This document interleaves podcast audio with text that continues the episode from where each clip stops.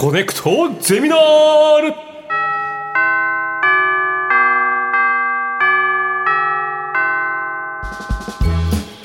毎週さまざまなジャンルの講師が登場しあなたの知りたいという知識欲にコネクトする学校コネクトゼミナール略してコネゼミ40時間目の授業は古典です、はい。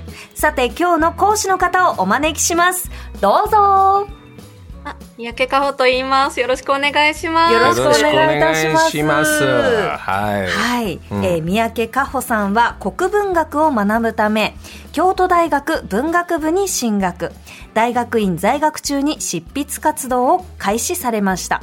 会社員生活を経て現在は書評家作家として大活躍中でございます。よろしくお願いします。よろしくお願いしおます。願いします。僕は玉結び時代にねそうゲストに来てくださってというところがはじめまして石山です。よろしくお願いします。うん三宅さん今日はあの京都から、えー、とリモートで、えーコネクトということではい、あの、実は、えっと、私、高知県の実家に今いて、なので、高知からで。すみません、めっちゃ実家感あふれる背景で。いやいやいや白いカーテンが素敵ですよ、ええおしゃれなねうん。部屋ですよね、はい。よろしくお願いいたします。いします。お願いします。三宅さんあの国文学というのはとはい。具体的にどういうことを研究されたんですか、私は、えっと、万葉集について研究していて、ええあの本当にもう万葉集のこう和歌を一首一首どういう解釈があり得るのかっていうのをもう本当ずっと研究していたので、もうなんかあんまり、なんか気分はもう平成時代よりもちょっと奈良時代にいた感じでしたね。その当時のええ時代背景を調べてならばこうなんじゃないかってことを思い馳せるわけそうです、そうです。ですね。ちなみに古典って、うんあの私も高校の授業でふんわりこうやった覚えはあるんですけど、そこをこうもっと深掘りしようと思って興味を持たれたきっかけって何ですか、そうですね。私は、えっと、本当にあの、本がもともと好きだったんですよ。で、本の中で、その、なんか高校時代にあの、なんて素敵にジャパネスクっていう、うん。あの、氷室冴子さんっていう方が書かれた、まあ、しいわゆるちょっとこう、ラノベっぽい少女小説にすごくドハマりして、え。で、その小説がなんか平安時代を舞台にしてたんですよ。え。で小説が割とこう古典文学を元にして書いてますみたいなことをこう作家の方が後書きで書かれていえて、えこの少女小説の私は続きが読みたすぎたんですけど、全然その続感が出ないから、古典文学を読めば、その続きが読めるようなものなのではと思って。なるほど。でそこから古典文学読めるようになりたいと思って、ちょっと現代語訳とか読んでみたら面白かったなんか研究することにしたっていう経緯があります。え氷室京子さんから古典の木村沙子世界に。さんっていう。あ氷室沙子さんから、そうです、そうです。あそうなんですね。でも今の時代までげねこういろいろ語り継がれるものがやっぱ名作だよねきっと本ね当ですね。いい作品じゃないと残らないもんね、うんこれは楽しみだ。はい。ということで、えー三宅さんがお送りするコネクトゼミナール。今回の講義のテーマは何でしょうか？現代の視点から見つめ直す、源氏物語入門。源氏物語今年の大河ドラマにそうだ。なったんですよね。そうだそうだ。ということはね。ね光の君光る君？ううん。んこれいつまでも入門のままは進んでないんだけどもね。本当にまあ光源氏がとにかくモテる。うん。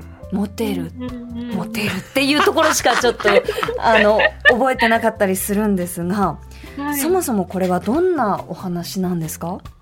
はい。えっと源氏物語っていうのが、まあ、それこそ舞台というか書かれたのが平安時代で、はいで、まあ、その平安時代の一女性だった紫式部っていう作家が、まあ、そのさっきおっしゃったような、こう、光源氏の、まあ、恋愛生活を中心に、平安時代の、こう、貴族社会っていうのをいろいろ描いたっていうのが、まあ、源氏物語の主なあらすじになってます。うんまあ、なんですけど、なんか、源氏物語って、が、めっちゃ長いんですよ。本当に長い。ええええはい。なのになんか学校の授業でこう、ちょっとしか触れないから、うんなんか、意外と知られてないのではって私は思ってるんですよ。めっちゃ長いってどれぐらいの長さですか？もう全、あの、今で言うと54巻、おー54条って言うんですけど、はあ結構長いという。授業で触れるのってそのどのぐらい手前の部分で終わっちゃうんですか？全体からすると。大体授業で触れるのは、え本当もう結構序盤で、あの、授業が終わることが多くて、なんかもう全然その、もう少年漫画で言った主人公、まだ揃ってないんですが、みたいなところはいで終わっちゃはい、そういうことだそんな。手前なんですうね。まあでもそういうとこか、でも現代の視点から見つめ直すってなると、ええ入門の人からすると聞きやすいかもね。イメージしやすいかもしれない。うんうん。そうだ。はい。ということで、今回もトピックに分けて、源氏物語について解説いただきます。はい。三宅さん、一つ目のトピックは何でしょうか？ストレスフルな宮遣いと執筆業を並行してこなす兼業作家紫式部おー紫式部がどんな人かっていうのって、あんまり私よくわからないですね。百人種に乗ってるあの顔のイメージしかないですよ。あの、十二一重を着てる。うんうんうんああ、もうみんな着てるかみたいな感じなんですが、どんな人なんですか？はい。なんか実はその今回、えっと、今週末からやる大河ドラマも、その主人公が紫式部なんですよ。ええ。なので、大河ドラマでもやっぱりこう紫式部のこう人生みたいなものがすごくクローズアップされるんじゃないかなと思ってるんですけど、えうん。私は結構あの紫式部について面白いなと思うのは、えそもそも、源氏物語っていうのは、紫式部が、本当もう趣味で書いてた話だったんですよ。ええほうほうほうほはい。で、紫式部がですね、その一回結婚して、で、子供を産んで、で、そのまあ本当に、こう貴族のお姫様としていたんですけど、はい夫が亡くなってしまうんですよね、結構早くに。うんで、その中で、まあ、多分夫も亡くなってちょっと子供も大きくなって暇になった時に、まあ、なんかもともと物語も好きだったし書いてみるかと思ったのが多分源氏物語なんですよほう。えじゃあ、はい。紫式部にとって一作目のその創作というか小説が「源氏物語」そうるんですか？ですね。なんかもともと他の物語書いてたみたいなのもあんまり記録に残ってなくて、どっちかっていうとその物語を読んで、それの感想を他の人となんか手紙でやり取りし合うみたいなのは記録に残ってるので、はい。なんか今で言うちょっとこう、同人サークルじゃないですけど、うん。本当にこう物語の感想を言い合ったり、自分の物語をこう読み合ったりみたいな、こう、多分仲間はいたんだろうなっていう感じではあったんですけど、うん。まあ多分最初に書いたのが源氏物語だったんで。へえエッセイみたいに読みやすいのかな？その後感想とか。どうなんですかね、ねなんか本当に、でも源氏物語がやっぱりすごかったのは、うん。うんそれが本当にまあちょっと今風に言うとそれこそバズって、こうええ。宮中で話題になったんですよ。うんで、源氏物語っていうのはなんか面白いらしいとか、すごくその、なんか俺の娘も読みたがってるんだけどとか、すごくその宮中で話題になって、え。で、その源氏物語の話題が、あの、当時の、まあ、すごく権力者だった藤原道長まで届いて、うん。で、道長が、なんかそんなに面白いものを書く人がいるんだったら、絶対うちの、そのまあ、陣営というか、うんまあ、ちょっと会社じゃないですけど、うちの女房になってもらった方がいいから、うん。じゃあ、その人を宮中に呼び寄せて、あの、源氏物語をもっと書いてもらおうって思ってスカウトしたのが、紫式部がその宮中に進出するきっかけだったっていう。はあ。最初兼業作家っていうタイトルが要は趣味で執筆業だった。他に仕事をしてて合間で書いてたとあね、そうです。その道長にこうスカウトされた後にえ、その宮中での仕事をすごいやりながら、源氏物語を書いてた。そうかその先もかそうです。もうなんかずっと兼業作家だっていう。へえそうなんですよ。やっぱそうじゃないと食えやっぱ食べれないってことですか？やっぱそうそうそう。私なんかやっぱ当時は全然ね、物語書いてお金になるような時代ではなかったので、当に研究で書いてたんですけど、紫式部の日記で私がすごい面白いなと思うのが、はい。紫式部は本当に頑固で人間付き合いがこう苦手だったらしくえて、えうん。なんかその宮中での OL 生活っていうのがもう嫌すぎて、うん。5ヶ月も引きこもりになっちゃったらしいんですよ。へえ。ちなみにこの宮中のストレスフルな仕事っていうのは、例えばどういうことなんですか？これはもうですね、あの、本当に女房たちっていうのが、要は一人のお姫様に、こう、はい。まあ、家庭教師だったりお手伝いだったりっていうのが、たくさんの女の人がこう、まあ、集められてるんですよね。うんで、そうなると、やっぱり、お女性同士の人間関係っていうのが、すごい大変だったらしくて、うん。紫式部も、なんであの人たちは、なんか、ちょっと、来客があっても自分から動かずにニコニコしてるばっかりなんだろうとか、もっと人を適材適所に置けばいいのにとか、そういう愚痴をすごく言っていて、ええええ現代の本当に OL のなんか愚痴みたいだな、と思いながら。なんか私ばっかりすぐ電話取ってんなみたいなそういうことですかね。なんか俺が言うのもあれだけどなんか変わんないね人間のこういう関係性っていうの？まあそうですね。うん。このいつも頑張って働く人とスッとあの程よくこう手を抜いてる人といるかなみたいな、ね、そののそれを言い合ってる感じもなんか似てるねこうね。ありそうですね。やっぱりなんかすごく紫式部っていうとあの雅な方なんだなっていうイメージがありましたけど、うんなんか働きながら愚痴を言いながらひたすらその同人作家として この文章を書いてるっていうとぐっと身近な人の気がしますね。本当に私はあの紫式部が書いた紫式部日記っていうのがすごく大好きで、えその中では本当にそれこそ道長にちょっとセクハラっぽいこと言われてムカついたみたいなことが書かれてあったり、はいはい。なんか逆に、でもすごい物語を読んだり書いたりするのは、なんか辛い仕事生活の中での慰めになるみたいなことが書かれてあったり、結構本当に今と変わらないなって思うんですよね。そうですね。急に身近に感じてきたね本当に身近ですね。うんはいえーでは続いてのトピックは三宅さん何でしょうか？貴公子、光源氏も、年を取るとおっさん臭くなる。やっぱりなんか私がその、えー、と古典の授業で浅く浅くこう読んだ部分だと、うん。もう光の君といえば、うんうん。みんながキャーキャー振り向くうん。美男子として書かれていたんですが、年をこう重ねていくところも書かれているんですね。そうなんです。あの、源氏物語って、それこそ授業でやる部分がめっちゃ冒頭だけなのえで、ええなんかすごく若い頃のこう、モテモテだった、まあ女性が本当によりも、よりどりみどりって感じの時代のみんな印象が多分強いと思うんですよ。えはいはい。で、まあそれこそその紫の上っていう、こう、すごく可愛い少女にこう手を出してちょっとロリコンみたいみたいなイメージが、なんか、そういううん、イメージがすごく多いと思うんですけど、実は、その後半、ええ年を取って結構光源氏が情けなくなってからのうん姿も描かれるんですよ。そこがすごく面白いんですよね。へえじゃあだんだんそのモテの五行みたいなのが薄れていくってことですか、そうなんです。でも、光源氏はモテてるつもりのままなのでう、わ。なんか一番まずい場一番まずい場あだ危ない危ない。ーやばいやばい。うん。なんかこう勘違いしてね LINE 送ったりとかしちゃいそうですよね。いや本当におじ、これって今でいうおじさんラインじゃんみたいな和歌とかがいっぱいあって、えなんか、辛いぜ。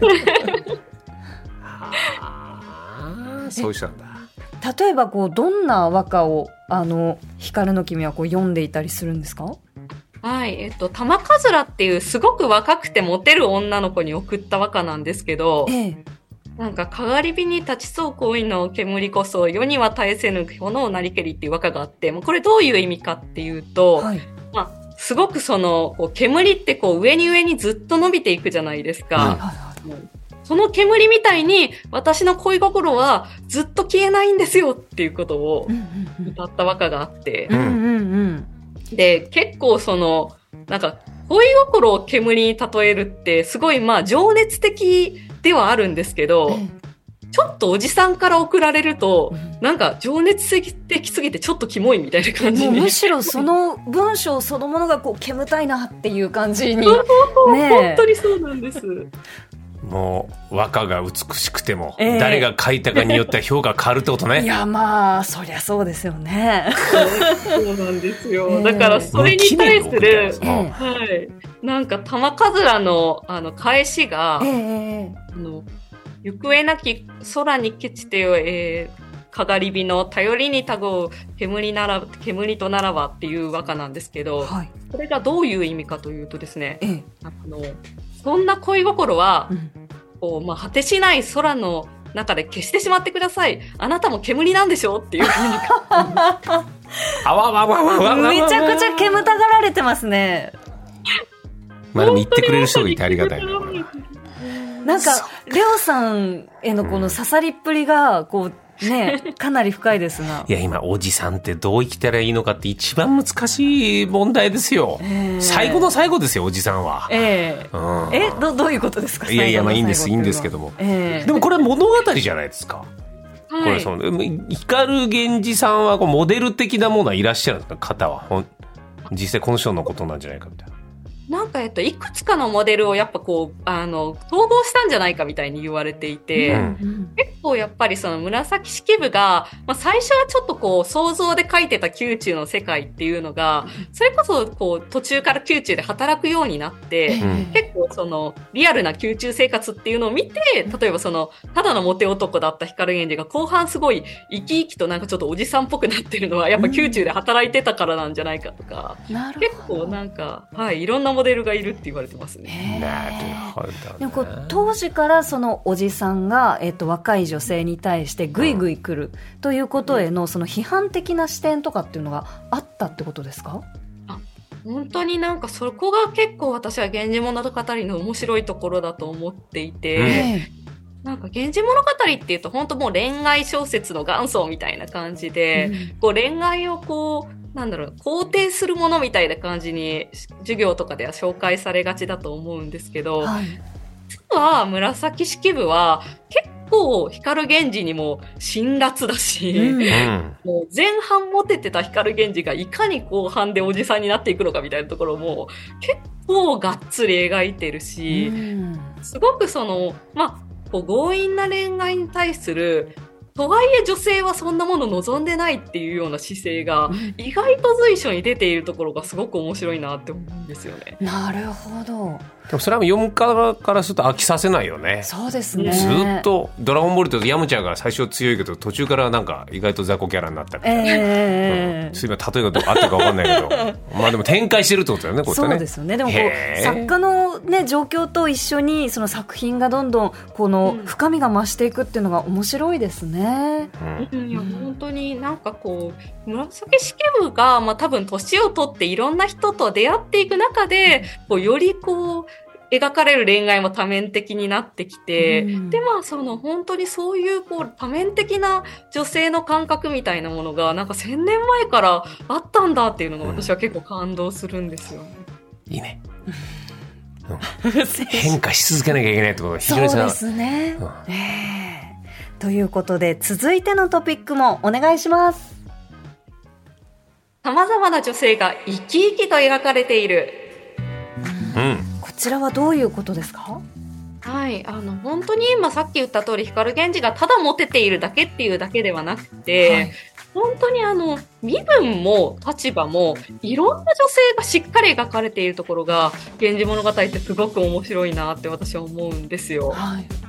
はい、っていうのもですねその紫式部がまあ貴族の中ではそこまで身分が高くなかったんですよね。うんそれこそまあ、女房っていうこう働くような立場になるぐらい、まあまあの身分だったので、だからこそ逆にその身分が低くて、そこまでそれまで物語の主人公にならなかったよような女性もたくさん出てきて、結構身分の低い女性こそハッピーエンドになってたりするので、すごくなんか面白いなと思います。このいろんな本当にこう紫の上とか葵とか、えっと、なんかその人をこう呪い殺す、えっと、六条。六条の宮住んどころどころとか、はいこういろんな個性豊かな女性が出てきますけどあの三宅さん的に推しの女性好きな女性キャラクターっていらっしゃいますか？私は、えっと、おぼろ月夜っていうヒロイン推しなんですね。ええええおぼろ月よ。はい。おぼろ月夜は、実は光源氏が、まあ、今で言ったら本当文春法みたいなスキャンダルが起きる時が、あの、物語中にあるんですけど、はいはいそのスキャンダルのきっかけになった、まあ、相手がおぼろ月夜で。え、え。で、おぼろ月夜はすごく、まあ、当時においては結構珍しいいろんなことに主体的な女性で、で、その女性との恋愛がきっかけで、光源氏がこう、ちょっと権力を失墜させてしまうみたいな展開が、もう面白すぎて読んでいると。本当になんか、こんな主体的な女性いたんだってびっくりするようなところが好きです。結構キャラ立ちがしっかりしてんだね「源氏物語」ね。なんか俺アベンジャーズ好きだからああそういう意味じゃ当てはめてきゃ近いものにある気がするなってそうですね。恋愛アベンジャーズどうですか？恋愛アベンジャーズっていうのは。本当にそうだと思います。なんかこう、おばあちゃんと恋愛する話があったりとか、ええあの、すごく、でもそうかといえばすごくちっちゃい女の子と恋愛する話があったりとか、ん。なんかアベンジャーズみたいな、恋愛アベンジャーズみたいな。あやっぱそうだ。そう一気に身近に感じてきた。ええ。えでもこう当時の方はこの「源氏物語」をどんな風に読んでいたんですか、うんえっとですね、さらしな日記っていう、はい。はい、菅原の高末の娘っていう、まあ、源氏物語がすっごい読みたすぎて、源氏物語を読むために、お祈りするために自分と同じぐらいの仏像を彫った女みたいな。どういうことですか？そうなんですよ。源氏物語が読みたすぎるっていう、こう、日記が残ってたりするぐらいなので、ぱり当時の、まあ、今で言ったら本当評判になってる漫画みたいな感じで、うん。あれがなんか面白いらしい、読みたいって思ってた人がなんか結構いっぱいいたらしいんですよね。じゃあいわば「源氏物語」のオタクみたいな感じですかね。本当に今で言うとそうで、なんか例えばその菅原の高末の娘とかは、こう、大人になったら、私は、こう、あの、源氏物語の登場人物の一人である浮舟みたいになって、こう山の中で暮らして、光源氏みたいなイケメンに通ってきてもらうんだ、みたいな 書いてる日記が残ってたりするぐらい、結構当時すごく読まれてたんだなっていうのはすごくよくわかります。和歌ってのは非常に重要だったんですか恋愛にとって当時そうです。本当に今で言うあの LINE とか、うんあと今で言うとそのマッチングアプリの最初のメッセージみたいなもんだったとかですよ。ほこんにちは、えー、31歳女性です。えっ、と好きなものはビールです。よろしくお願いしますみたいな。そうですそうです。あれがなんかうまくいかないとマッチングアプリも会えないじゃないですか。確かに、うんそれと同じで和歌がうまくないと会えなかったんですよ平安時代も。あじゃあやっぱり光源氏のおじさんおじさん和歌はもう一番プロフィールでダメなやつってことか。あそうです。晩年の。ね。なんかおじさんになんか金みたいな感じになっちゃったねこれ。そうですねいやでもちょっと捉え方を変えなるほどね。そういう見方で「源氏物語」だな。うん。ちょっといろいろ読んでみたくなりますしドラマも楽しめそうですね。ちょっと大河ドラマを見方も変わってきそうだな、うん。ということで授業終了になってしまいました。あのぜひ三宅さんまたあの、はい。い、らしてお話聞かせてください、はいぜひ今度は東京のスタジオで会いたいです、はい、ぜひぜひあの、はい、また会わせてください。よろしくお願いします。お願い。しますコネクトゼミナール40時間目の講師は三宅佳穂さんでした。ありがとうございました。ありがとうございました。TBS ポッドキャスト。